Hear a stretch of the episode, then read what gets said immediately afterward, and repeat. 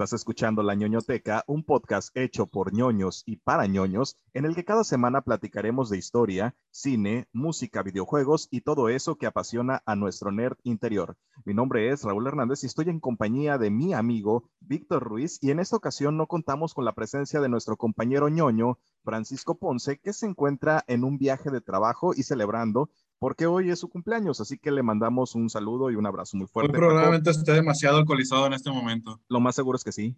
Sí, ya vemos. Con producción. sí, con producción. También un saludo para Chava.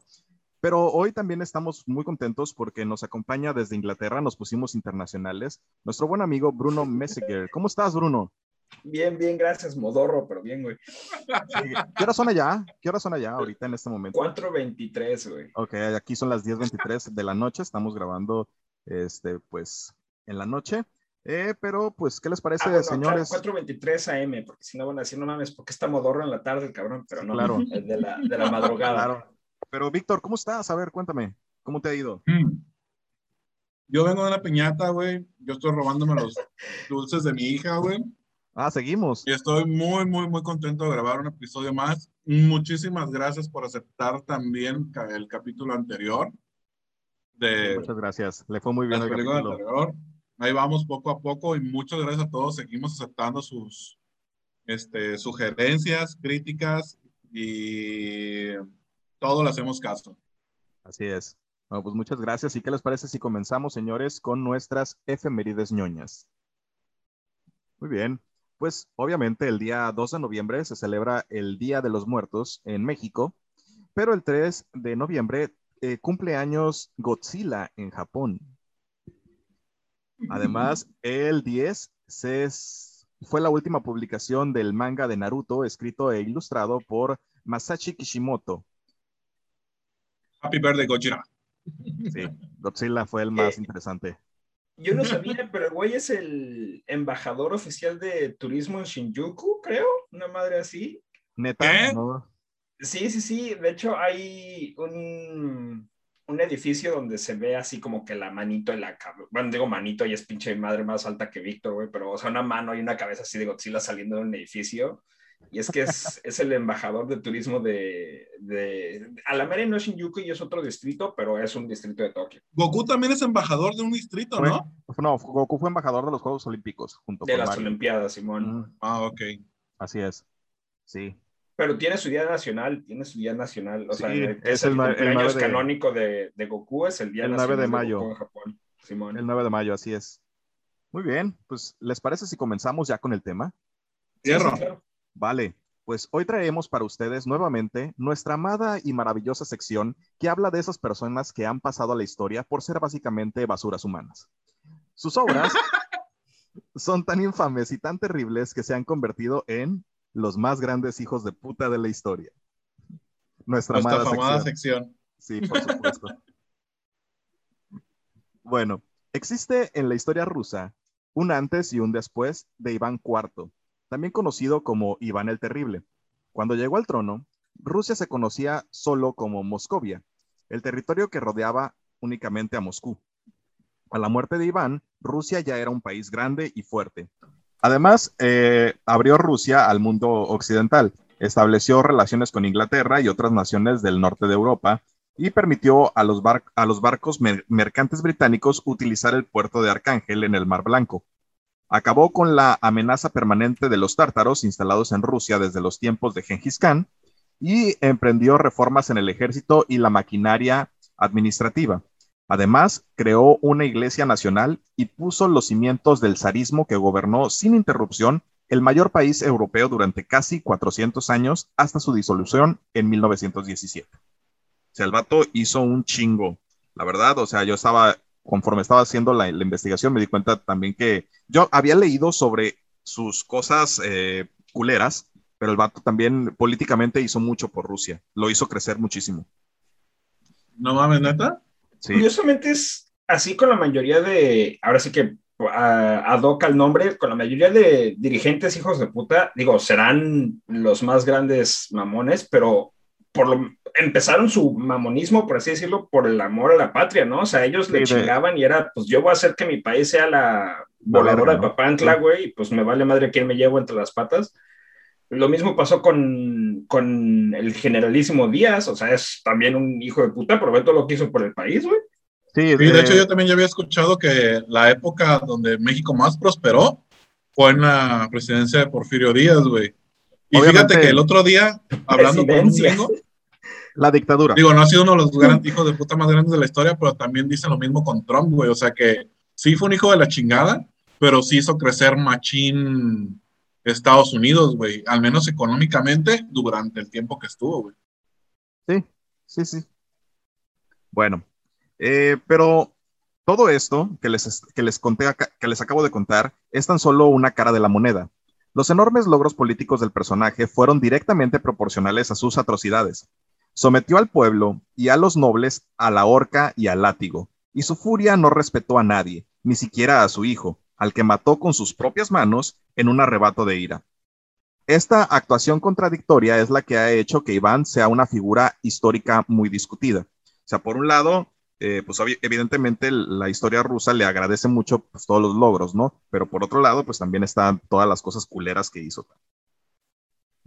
Iván fue un personaje, ¿sí?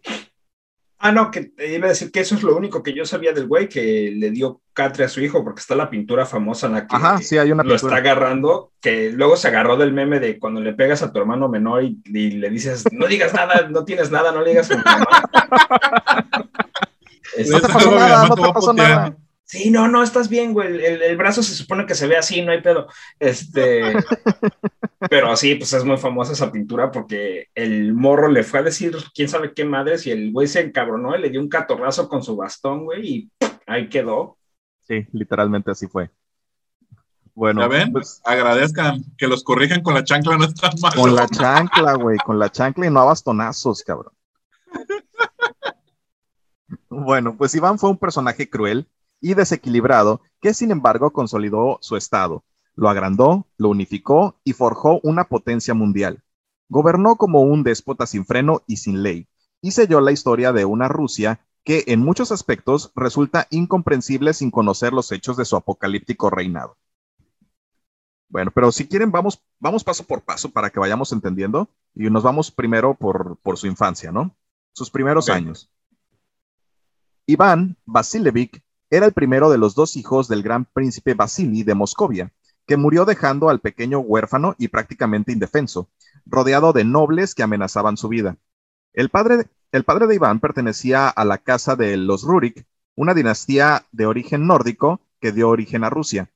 Se había divorciado de su primera mujer, Salomonia Saburova, quien había sido elegida según la costumbre entre 1500 vírgenes y a quien dejó porque no le había podido dar hijos. Entonces, eh, el papá de, Iván se volvió a casar con una princesa de origen mongol que se llamaba Elena Glinskaya, que fue la madre pues, de Iván. Iván nació en 1530 y tres años más tarde murió su papá. En sus últimos instantes pidió que su hijo gobernara Rusia al cumplir los 15 años, pero una vez muerto, los miembros de la aristocracia establecieron un consejo, un consejo de regencia y descartaron los derechos al trono del pequeño Iván. Entonces, Elena, la mamá de Iván, eh, gobernó el país durante casi un lustro hasta que fue asesinada. Su muerte estuvo envuelta en un misterio que apunta a su eh, envenenamiento perdón, eh, por la familia Shuisky, una familia de nobles. La vida de Iván, entonces, que entonces tenía ocho años, corrió un serio peligro. Vivía en una corte dividida por las ambiciones y las rencillas de los nobles y estaba siendo sometido a humillaciones que nunca olvidaría y que contribuyeron a madurar el lado sombrío de su personalidad. Se convirtió en un mendigo en su propio palacio, y la soledad se hizo más dura cuando la nodriza que lo cuidaba, Agrafena, fue deportada. Entonces prácticamente lo dejaron solo. O sea, pero lo trataban de la verga o. No, lo, trataban, mal. trataban mal. pero vivía bien. Mm, pues vivía en un palacio, güey, pero básicamente estaba, según lo que, lo que yo me enteré, estaba como enclaustrado. O sea, se la pasaba encerrado y, siempre estaba sujeto a humillaciones.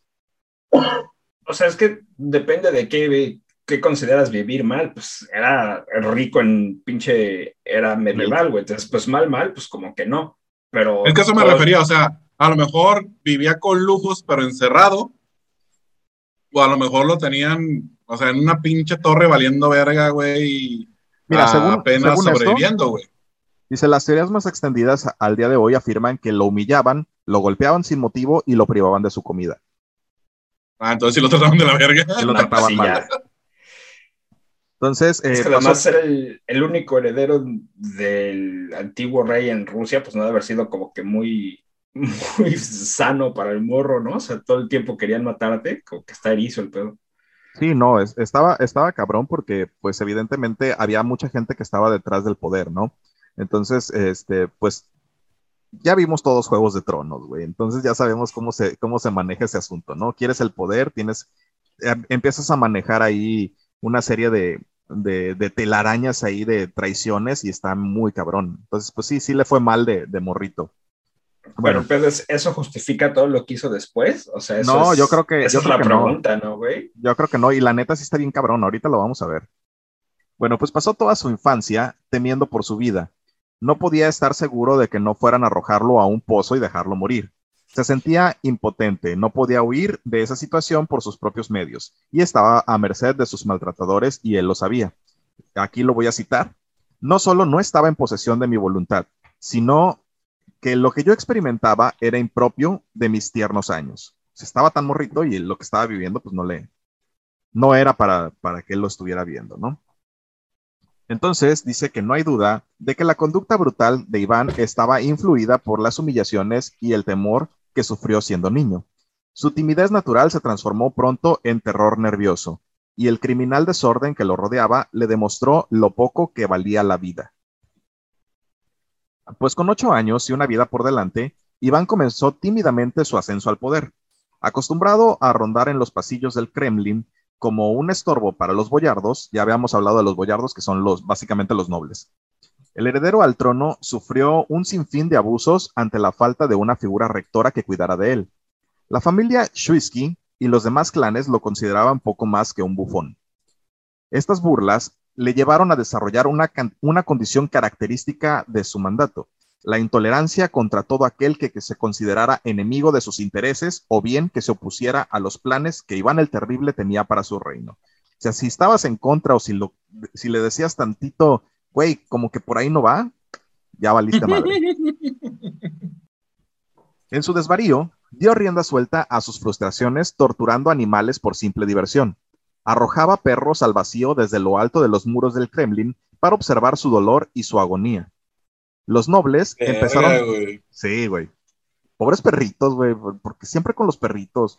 Es, es lo que te iba a decir, es muy típico de los eh, psicópatas empezar con animales Sí. pequeños, güey. Sí, es una, es una de, las, del- de las características principales eh, cuando tienes algún tipo de psicopatía o eres como un asesino en serie, siempre empiezan con los, con los animales eh, que son los más indefensos. Así es. Bueno, eh, pues entonces eh, los nobles empezaron a respetarlo a los 13 años cuando los convocó un día de invierno. Les reprendió y anunció que castigaría a uno de sus cabecillas como ejemplo. A una señal suya, un grupo de secuaces apresó al príncipe Andrei Chuisky y ante una muchedumbre de los habitantes de Moscú, el príncipe fue arrojado a una jauría de perros hambrientos que lo despedazaron y mordida tras mordida se demostraba quién mandaba en Rusia. Eso me recuerda a la escena de cuando muere. ¿Cómo se llama este güey que se lo tragan los perros? El. Ramsey Bolton, el güey. Bolton, sí, El Ramsey Bolton, güey. así es. Sí, ese, Es estuvo que- muy chido, por cierto. Digo, está, no, no le quito nada a la saga, pero parte de lo más chingón de A Song of Ice and Fire es que el güey se basó en chingo en historia verdadera. O sea, no me sorprendería Claro. que todo Ramsey Bolton está, Está basado en este güey. en, en Iván. Sí, no, de hecho sí. De hecho, Porque, por este, ejemplo, toda la guerra de los Lannister contra los Starks es la War of the Roses. Así hecho, es, la- eh, justo iba a ser el comentario, precisamente, qué bueno que lo, que lo dijiste, es, es precisamente eso, está, está muy interesante. Entonces sí, tienes toda la razón. Bueno, continuamos, pero la crueldad constituía eh, solo una de las facetas de Iván.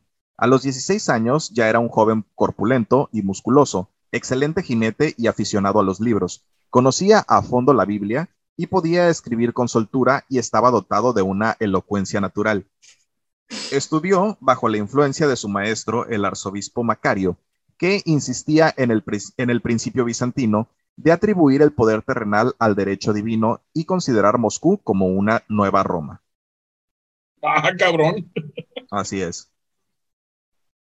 Pese a su insaciable crueldad, Iván el Terrible era un cristiano devoto, que cumplía escrupulosamente con el ritual de la Iglesia Ortodoxa y se preocupaba en gran medida por los asuntos religiosos, aunque no vacilaba en ejecutar y en torturar clérigos que creía sospechosos de deslealtad o desobediencia.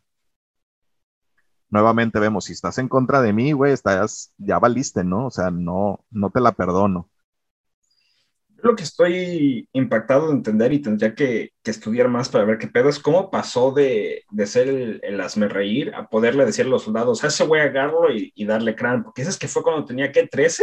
13 años, sí, este fue cuando, yo creo que fue como una, a final de cuentas, pues él era, él era el, el heredero, ¿no? O sea, fue como un momento de, de valentía y de decir, güey, pues si yo soy el chido aquí, yo, yo soy el Pero habrá sido él, güey, o habrá sido un adulto que le estaba diciendo, güey, te están haciendo pendejo, veías esto. Tenía, sí, pues que estaba muy morrito, pero tenía este señor que estaba detrás de él, el, el, el, arzobispo, que fue el que, el que de alguna manera, me imagino yo, no sé, pero quiero pensar que fue el que le abrió los ojos y le dijo, güey, aquí la estás cagando. tiro. Sí. Bueno, es que también toma en cuenta algo, güey. En esas épocas, en muchos lugares, 13 años ya eras un adulto, güey. Sí. Ah, Entonces, a lo mejor antes lo trataban como pinche chamaco pendejo. Y cuando llegó a los 13 fue así como, ah, señor, ya cumplió 13. No, claro, claro, pero yo me refiero mentalmente, güey, porque será, obviamente a los 13 años ya eras un señor, porque a los 40 ya eras un anciano, güey. Pero, pero mentalmente sigue siendo un morro pedorro, güey. alguien le tuvo que haber jalado la oreja y haberle dicho, a ver, pendejo, tú eres el que controla todo, güey, ponte el tiro. Porque eh, si pasas de ser abusado todos los días, no de un día a otro, dices, ah, chinga, todo esto es mío, a ver, déjame, volteo bandera. No, no te das cuenta tú solo, güey. Sí, no, no, no es tan sencillo, ¿no? Es, mentalmente tiene que haber ahí un proceso muy interesante. Así es. Bueno, pues eh, tras una gira por los grandes monasterios e iglesias de Rusia, Iván fue coronado zar en la Catedral de la Asunción de Kremlin. Eh, Macario, el arzobispo, lo invistió con los emblemas de su cargo y lo coronó dos veces, primero como gran príncipe y luego como zar. La palabra está derivado del romano de César, pero en realidad significa rey que no rinde tributo a ningún hombre. Iván es el primer zar de Rusia, ya que, ya que antes de él ningún otro gran príncipe ruso había sido coronado como tal.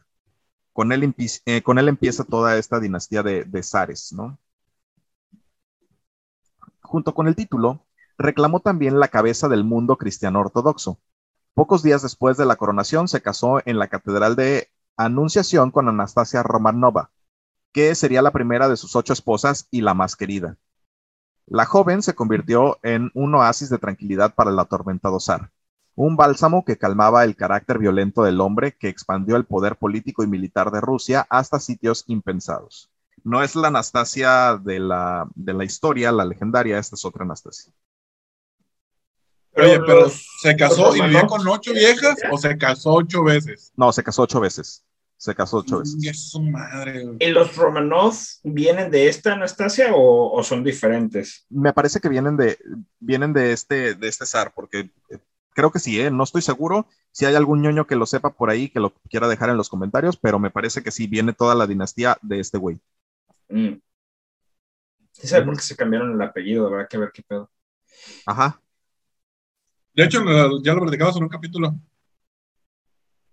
Sí, en el, de, en el primero, ¿no? Rasputin. Sí, ahí eh, aviéntense el de Rasputin, está muy bueno, la verdad está muy interesante. Bueno, al principio de su reinado, las funciones del gobierno estaban en manos de la facción que encabezaban los príncipes Yuri y Mijail, y Mijail Glinsky, que eran hermanos de la madre de Iván, que extendieron la corrupción y los abusos a todos los rincones de Rusia. En sus prácticas diabólicas, incluso se exhumaban los cadáveres recién enterrados y los arrastraban hasta las casas de ciudadanos honrados, a los que unos informantes pagados acusaban entonces de homicidio. O sea, estos güeyes eran culerísimos también, ¿no? Madres, güey, o sea. O sea, si entendí, te, haz de cuenta, mataban a un cabrón, luego lo exhumaban, lo llevaban a casa de alguien que querían meter al bote y decían, ah, mira, este güey mató a este pinche Así, literalmente, así es. Ah, qué de huevos, güey. Sí. Así muy, muy, muy priista el estilo, ¿no? Pero. Es lo que te voy a decir, pinche práctica extrema de, de ponerte la bolsita en la mochila, güey. Estos güeyes se lo llevaron al, al Eleven. Así es. A finales de la primavera de 1547, una serie de incendios provocados eh, destruyeron distritos enteros de Moscú. La ciudad era muy vulnerable al fuego porque estaba construida casi enteramente de madera. Corrieron los rumores de que los incendios eran obra de, los Glinsky, precisamente. Y en uno de ellos murieron más de 2.000 personas y otros muchos miles más quedaron sin casa y la iglesia de la Santa Cruz, una de las principales de la ciudad, ardió como si fuera una antorcha este desastre tuvo un profundo efecto en Iván, que decidió asumir toda la responsabilidad de gobierno y dejó que la cólera de la población se descargara contra los Glinsky. A uno de ellos, Yuri, el, gentío le dio muerte tras sacarlo de la Catedral de la Asunción, donde, lo había, donde él había buscado refugio. Para restaurar el orden, Iván desterró al príncipe Mijael Glinsky y a su madre, y empezó a construir con rapidez el área central de Moscú, que había quedado arrasada. O sea, les dejó al güey y les dijo, pues hagan ustedes lo que quieran, ¿no? Y lo masacraron. No mames. Digo, la neta sí se lo merecía, ¿no? Porque pues si ellos hicieron todo ese desmadre, pues sí. O sea, le dejó la justicia al pueblo. Muy poético. Ajá. Bueno, a partir de eso, muchas leyes se modificaron. Los castigos fueron reglamentados y se estableció un sistema de departamentos de gobierno o ministerios como los relativos a asuntos exteriores, tierra, ejército, justicia y hacienda.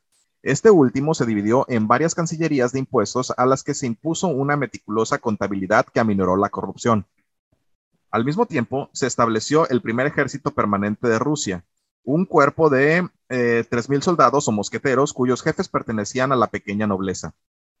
La concesión de tierras a los nobles que prestaban servicio obligatorio al zar tuvo consecuencias muy negativas para el campesinado, y mucha gente que estaba, eh, mucha gente de esa tierra que, que trabajaba como campesinos libres pasaron a ser esclavos.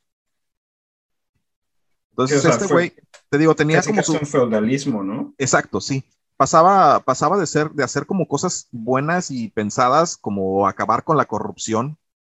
Eh, no estoy tratando de hablar de otro personaje aquí mexicano, eh, pero sí, tenía como esa, esa idea, ¿no? Voy a acabar con estos güeyes eh, voy, a, voy a dejarle como cierta justicia al pueblo, pero como que no, no le quedaba... ¿La Mafinsky del Poderinsky? sí.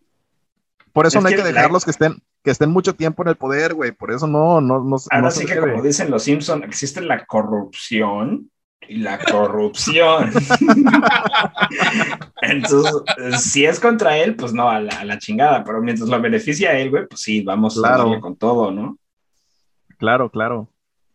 Bueno, además fue promulgado incluso un edicto que, que prohibía a esos campesinos cambiar de residencia, lo que equivalía a hacerlos dependientes de sus amos.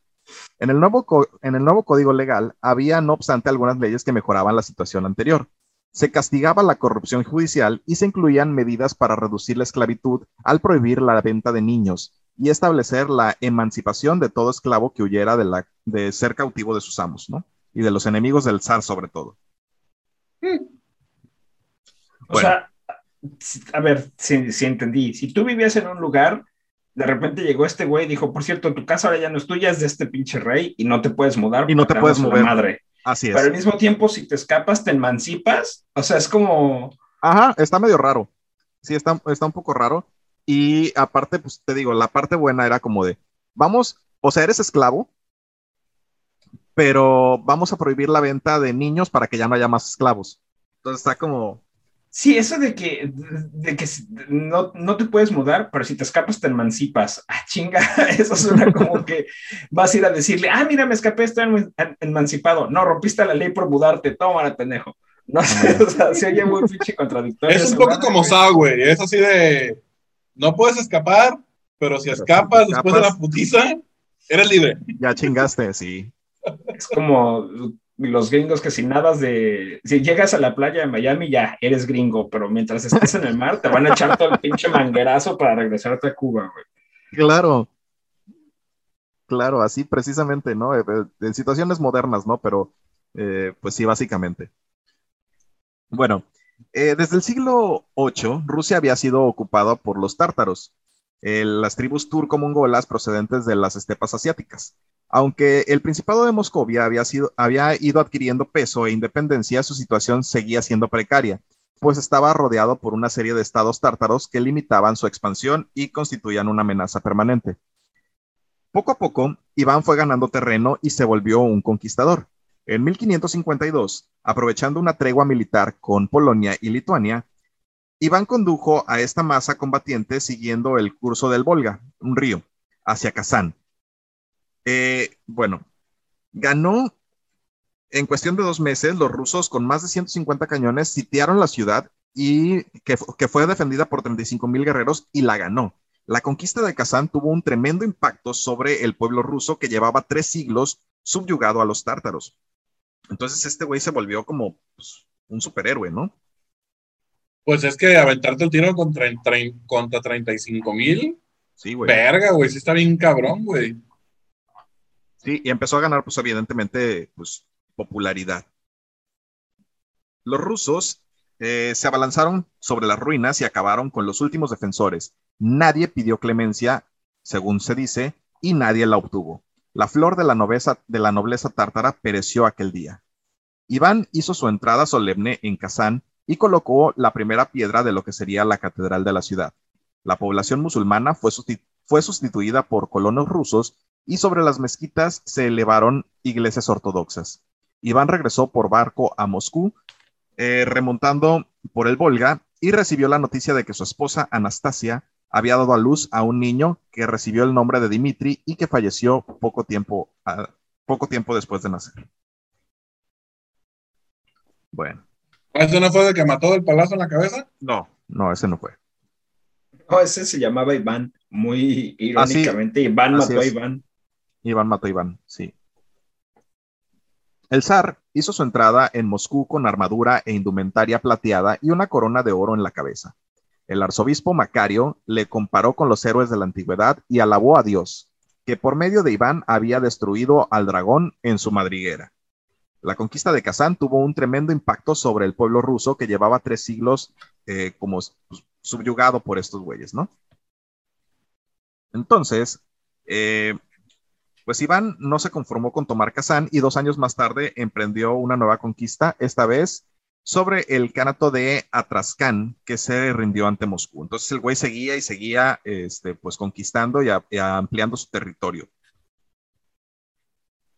Sí. A ver, ya me perdí. La conquista proporcionó el importante puerto de Narva, que permitió abrir el tráfico comercial a los países de Europa del Norte, Polonia, Lituania y Suecia, sintiéndose amenazados, también entraron a la contienda que se prolongaría 25 años. Eso obligó al zar a pedir apoyo del exterior y comprar armas a Inglaterra, regida entonces por Isabel I, quien envió artesanos, arquitectos y médicos a Rusia. Sin embargo, el periodo de lucidez de Iván IV terminó súbitamente. Anastasia, su esposa, murió el verano de 1560 sin una causa evidente de por medio. Los fantasmas del asesinato de su madre volvieron a rondar su, su mente, y la sombra de la suspicacia sobre los boyardos le llevó a iniciar una cacería contra distintos miembros de los clanes. Se trató del principio del fin. Iván el Terrible había perdido la cordura y las acciones políticas de su gobierno, que mermaron el poder de los boyardos y significaron las bases del poderío de Rusia en Europa, los cuales habrían de pasar, pasaron a segundo, segundo término en importancia ante sus actos de locura. A la muerte de Anastasia, el zar desató su demencia contra muchos de sus consejeros, convencido de que la habían envenenado. Bueno, pues el zar consolidó una tiranía donde todos aquellos que consideraba innecesarios o enemigos políticos terminaban muertos, no sin antes sufrir de torturas ordenadas e ideadas por él mismo. Entre sus castigos favoritos se encontraban algunos típicos, aunque sumamente bárbaros, como romper los huesos, darles de latigazos hasta despellejar su espalda, o simplemente abrazarles el cuerpo. Y no me refiero a que les iba a dar abrazos, sino que los ponía en brasas. Me acordé de la primera vez que escuché en la pinche, fue por ahí por los arcos que le pasó un güey diciendo pescado embarazado y yo sé, ¿de qué pedo? Y ya después me entendí que era em- embarazado y dije, ah, este güey. Así es. Bueno, pues estos castigos eran los menos bestiales, güey. Y es que el zar también contaba con otras formas más originales de maltratar a los supuestos traidores. Iván mandó fabricar grandes sartenes donde freía vivas a sus víctimas, güey. ¡Ah, no mames! Hoy vamos a hacer carnitas. Waffle de traidor. También los metía una y otra vez al agua hirviendo y luego en agua fría hasta que se les caía la piel y se morían, güey. Además. Además se dice que cortó en rebanadas a muchos de sus prisioneros, güey. O sea, como que este güey tenía como espíritu de chef o no sé qué pedo, pero estaba medio cabrón. Sí, Acabo de ver una película que no es buena, pero la vi el concepto me llamó la atención y me dio risa que ahorita algo que dijiste, este, la película en español se llama ¿Qué posibilidad hay? Este, el título nada más está traducido, eh, se traduce al inglés, güey, te da la película, güey. De hecho, yo la vi en YouTube. Es un vato rico que invita gente a una cena y le dice, ah, ok, a la morra, a una morra, dice, ¿les sirve de cenar? Le dice, ok, si alguien no quiere jugar, se pueden ir. Todos están aquí porque tienen dedos económicas y yo les voy a hacer el paro, pero vamos a cenar y vamos a jugar bajo mis reglas. Ah, todos se quedan, güey. Y una morra no quiere cenar y dice, oye, disculpa, nada, no voy a comer el puré, no te quiero hacer la grosería porque yo no como carne. Y el vato le dice, ah, te voy a dar 10 mil dólares si te comes la carne. Y la morra así de, jalo. Y se come la carne, güey. Todo gira alre- alrededor de la morra, güey.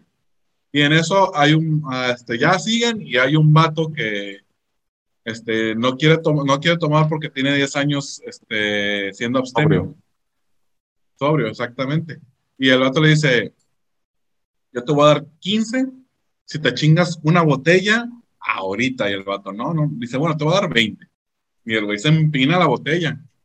El pedo es cuando ya empiezan los juegos más heavy, güey. Le pone una madre en la cabeza. No se los voy a spoiler todos por si la quieren ver. Una madre en la cabeza y entre, y hay, hay gente, y entre ellos hay una viejita, güey. En, en silla de ruedas, güey. Una señora entre 90 y la muerte, güey. Entonces, este, está una darqueta, está la viejita, está obviamente el negro, el, este, la muchacha fresa, el apostador y todo eso. Y yo doy cuenta que le dice el vato, ok, tienes dos, le pone eso a la viejita y a, y a, la darqueta.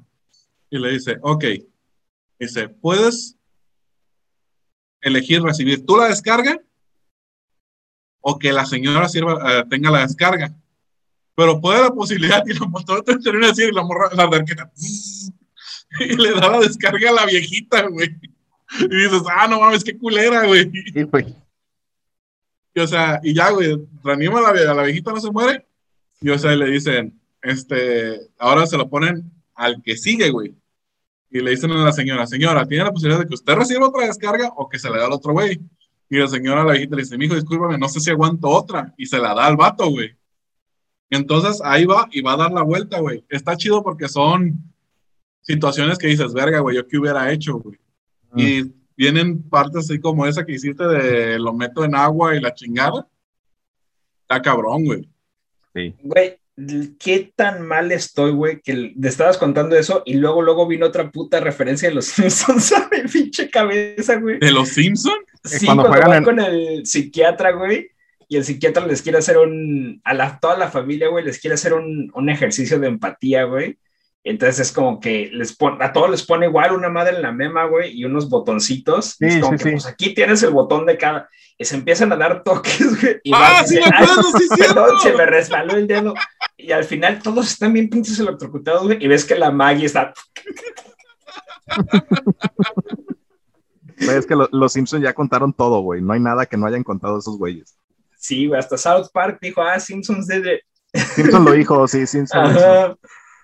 Sí. Bueno, pues continuamos. Con todo, las torturas contra sus supuestos enemigos no eran la única forma de liberar su ira y garantizar su continuidad en el trono. Iván el Terrible también solía reprimir con suma dureza cualquier intento de sublevación contra él. Movimientos de rebelión que habitualmente solo estaban en su imaginación o que los exageraba hasta lo más posible. Ejemplo de ello es que allá por 1570 marchó sobre un pueblo llamado Novgorod junto con 15.000 hombres como venganza de una supuesta rebelión.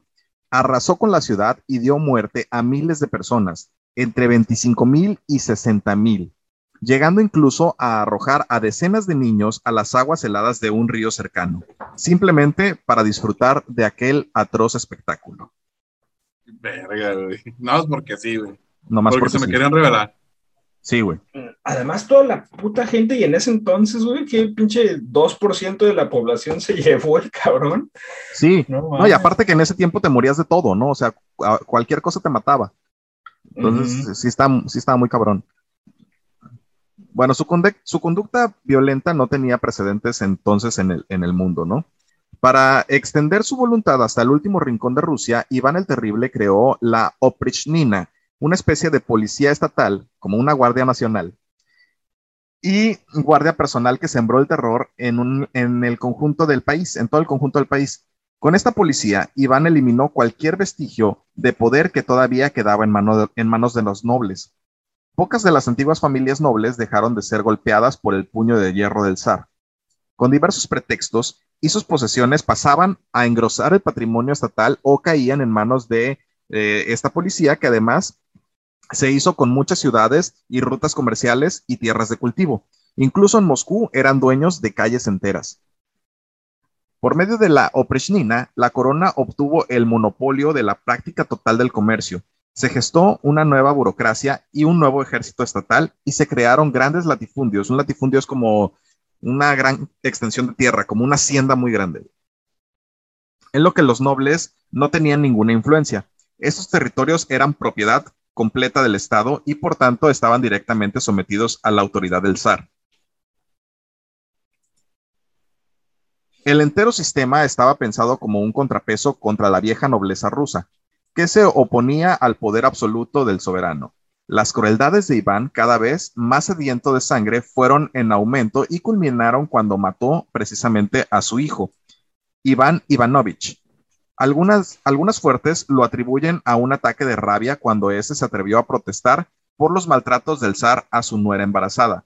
O sea, el zar estaba maltratando a su nuera, a la esposa de, de su hijo Iván. Entonces, O este sea, güey- ni con él era el pedo. no, güey. Pero este güey, el, el hijo, se metió para defender a la esposa y en un ataque de furia, güey, le metió un madrazo con, el, con la empuñadura de su bastón y se lo clavó en la cabeza directamente en la sien, güey. Y entonces, pues, Güey, está muy mal que en mi mente lo haya visto como un chespirito, güey, y de haya sonado el... no está mal.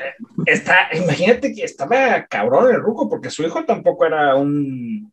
No era un jovencito, no un niño, pues, Era- ajá. o sea, estaba. Pero es que si el, puta- si el putazo fue a la 100, o sea, igual fue la fuerza necesaria en el punto correcto, güey. Sí, pero aún así, para que un ruquito te, den, te mate de un solo madrazo, pues no era cualquier ruquito, sí estaba mamado el güey, no mames. Sí, sí. Bueno, pues el señor hipócritamente lloró esta muerte y los remordimientos trastornaron el resto de sus días. O sea, primero le pones en su madre a tu hijo y luego te pones a llorar. O sea, ya, ya lo mataste, no seas mamón. Bueno, entonces se tiraba del pelo y de la barba como un loco y por las noches arañaba con las uñas la pared de su habitación. El dolor, sin embargo, no le impidió continuar con sus miras expansionistas y evidentemente con sus tratos y torturas hacia el resto de las personas. También se habla de que durante sus últimos años de vida, Iván el Terrible dio rienda suelta a sus perversiones sexuales más degeneradas, teniendo relaciones sexuales con más de 1.500 mujeres vírgenes y asesinando a los hijos resultantes de estas relaciones. Güey, vete a la verga. ¿Será cierto eso, güey? Pues es lo que Ah, se sí, cuenta. güey, sin pedo, sí, fácil. Ay, güey. güey, estás hablando, güey. Son 1500 mujeres, o sea... Pero con un garañón, güey, no mames. Una al día, güey. Güey, supongamos que una al día, güey. 1500. Entre 365 días, güey. O sea, cuatro años echando pata diario, güey. Si no tienes Oh. nada más que hacer, güey. No había tele, Ajá. mijo, no había radio. Y aquí los madreaba y hervía y hacía carnitas de, de hereje, güey. Para, to- para ver. todo el tiempo, güey. Además, Yo trabajo y ¿cómo mando memes al mismo tiempo, güey, no hay pedo. Además, el güey, el güey dijo que se echaba el palo una al día, no dijo que duraba, güey. Era como que, a ver, ven, besito, besito, ya. Y la otra, ¿qué, qué, qué? Y él, no, no, no, ya. Aquí es cantidad, no calidad. O sea, verga, órale. Ajá. Así es. Bueno, pues el zar murió en Moscú el 18 de marzo de 1584, corroído por múltiples enfermedades, cuando se disponía precisamente a jugar una partida de ajedrez. Muchos afirman que falleció víctima de sífilis. Lo enterraron con sus antepasados, lo cual me parece bastante lógico, ¿eh? Lo enterraron con sus Me antepasados. extrañaría que no. Nomás porque no había sido en ese tiempo, güey, si no seguro le daba al cabrón. Eh, lo enterraron con sus antepasados en la Catedral de San Miguel, en el lugar cercano, De Allende. en un lugar cercano al altar junto con su hijo. Todavía, güey, lo entierran mamada, junto con su hijo, güey. No mames. Qué Te mal digo- pedo, güey. Te digo que ni, ni, ni muerto lo dejó descansar, güey. Ni del pinche descaro, güey. Así es. Y la leyenda dice que quienes pasaban junto al sarcófago oían gritos de dolor y se santiguaban y rezaban para que el terrible zar no, reses- no resucitara nunca. güey.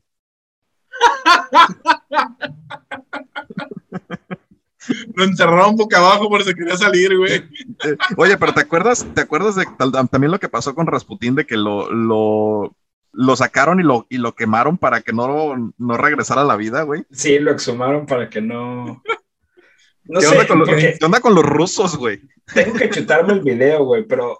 eh, porque no, la neta, ¿para qué miento? Por convivir, no lo he visto, güey. Pero si ves que está el mito de que se comió los quién sabe cuántos muffins con cianuro y sobrevivió, Sí, güey. Sí, Sí, güey. sabes que, que la teoría es que al conspirador se le olvidó poner el puto cianuro en los muffins, güey. Sí, sí lo creo que pasa. no sabía eso, güey. Ok, pero ¿cómo explicas, güey, que haya sobrevivido a los disparos? Ok, te la creo la del cianuro. Pero va, ¿cómo, ¿cómo sobrevive el vato a los disparos? Porque le dispararon directamente, le dispararon en el corazón, le dispararon por la espalda y el vato no se moría, güey. O sea, lo tuvieron que aventar al río congelado para que, para que se muriera. Es que eso, es- o sea, digo, por aquí va a salir mi ñoño de, de historia, güey. No es que sobreviviera a los balazos, es que se, se pinches asustaron y lo aventaron al río antes de que se alcanzara a morir, güey. O sea, eran balitas de esas redondas que no perforaban, güey. Y pues sí, o sea, lo iban a matar de que lo iban a matar, güey, pero como no se murió de inmediato y ya se había chutado todos los pinches es- muffins espaciales, güey, no le pasó ni madres, dijeron, no mames, este güey es como Vlad, güey, y lo enviaron al puto río, güey, y pues ya se acabó de morir ahí, güey, pero si le daban otros 15 minutos en tierra, pues se iba a, des- a des- Desangrar. o sea, se iba a despanzurrar todo el cabrón. Y sí, te digo que está la teoría porque encontraron un diario que no se sabe 100% si es del conspirador o no, güey, donde dice, este, no me sé la cita exacta, güey, pero básicamente dice, no me atrevo a decirles que ese día se me olvidó poner el ingrediente. Entonces, el güey así, que así toma tus pinches muffins con veneno y el pinche Rasputín así, que así a huevo. No, y, aparte se puso a no tocar la guitarra, güey. Oye, imagínate al, al güey que hizo los móviles. Ah, esta canasta va para Sí, Rotitín y esta para canasta va para, Para la Doña. Petrusca. Sí, Petrusca muerta en tu casa. Llega a casa y hoy sí vamos a Ay, ¿qué le pasó a tu mamá? La pinche como señora fumigada, güey. Sí, no, los Claro. rusos son otro pedo, güey. Sí. Bueno, para ya para concluir, a partir de la muerte de, de, de Iván, el nombre, su nombre cayó en una maldición de silencio en, Rusia, en Rusia, perdón, no, no lo mencionaban, al menos hasta que llegó al poder de la Unión Soviética Stalin.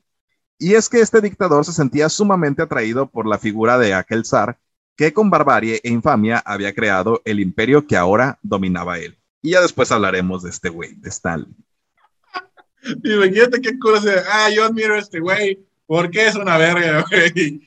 De hecho, de hecho el vato decía, de hecho el vato decía, Stanley decía que eh, lo admiraba, pero que se había visto hablando con, con, con los nobles, que él hubiera acabado con todos a la verga. Madre. y los nobles, oh no. Pinche TikTok, güey. Sí, no, no mames. Ay, Es que pues, sí, sí, es otro pedo, güey. Está, está cabrón y. O sea, no, no me cabe qué podría haber estado pasado por la mente de, de ese güey en esos momentos. O sea, digo, sí, es otra circunstancia, es otra era, pero qué tan pinche enfermo tienes que estar, güey, para estar escuchando a los pinches güeyes, literalmente cómo se les hace la sed.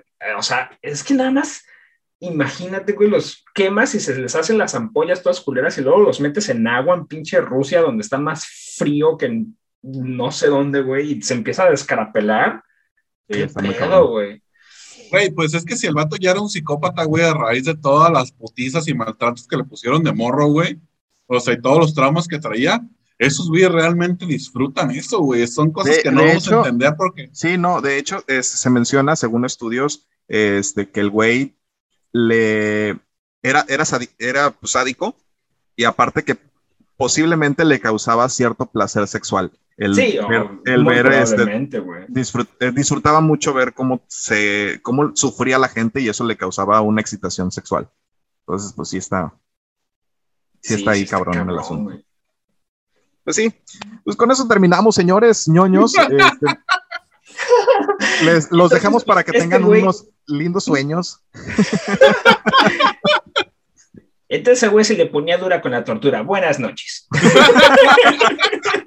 Con esa frase terminamos. Muchas gracias por habernos verso, acompañado. Muchas, muchas gracias por habernos acompañado. Bruno, muchísimas gracias por haberte unido. Yo sé que estás, eh, pues, posiblemente muy cansado de, de- porque ya son ya las 5 de la mañana, me imagino, ¿no? Sí, 517. 5.17. Sí, sí, aquí nosotros nos vamos a, ya nos vamos a dormir, son las 11.17 de la noche. Y Una torturita Víctor, y a dormir. una torturita. Así es. Muchísimas gracias. Espero que eh, les haya gustado nuestro episodio del día de hoy. A nosotros nos gustó mucho, lo disfrutamos bastante y nos vemos Muchas la gracias próxima por semana. invitarme. Este, perdón que te corte, pero sí quería agradecer que, que muchísimas gracias por invitarme. Muy, No, muy amena la, la plática y cuando, cuando les hace falta otro güey, ya, ya saben, nada más díganme con uno o dos días antes. Güey, te quería para el episodio de Caballeros del Zodiaco, güey. No más que Lo no vam- te pude contactar, güey. Lo vamos a repetir el de Caballeros del Zodiaco. No te preocupes. Mira, ahí está. Eh, cualquier cosa, o sea, pregúntale al, al Víctor, güey. Yo, ñoño, tengo el, el certificado y tengo mi pinche doctorado en ñoñores, güey. Entonces, ahí tú échame el grito y cuando les hace falta, me, yo brinco así: méteme, coach, méteme. Yo estoy en la banca, no hay pedo. Con todo gusto. Señores, tenemos un, un episodio, quiero que lo, que lo sepan, que grabamos un episodio de, de- sobre los Caballeros del Zodiaco, pero tuvo muchos problemas de audio por eso no salió. Pero lo vamos a, lo vamos a repetir y el señor está cordialmente invitado. Entonces ahí, ahí queda pendiente, ¿no? Pues este, con eso nos despedimos, señores. Muchísimas gracias. Nos pueden buscar en, en Facebook como La Ñoñoteca y pues suscríbanse. Estamos en YouTube, en Apple Podcast, Google Podcast y por supuesto en Spotify. Muchísimas, muchísimas gracias y nos vemos la próxima semana. Gracias. Pasen buenas noches.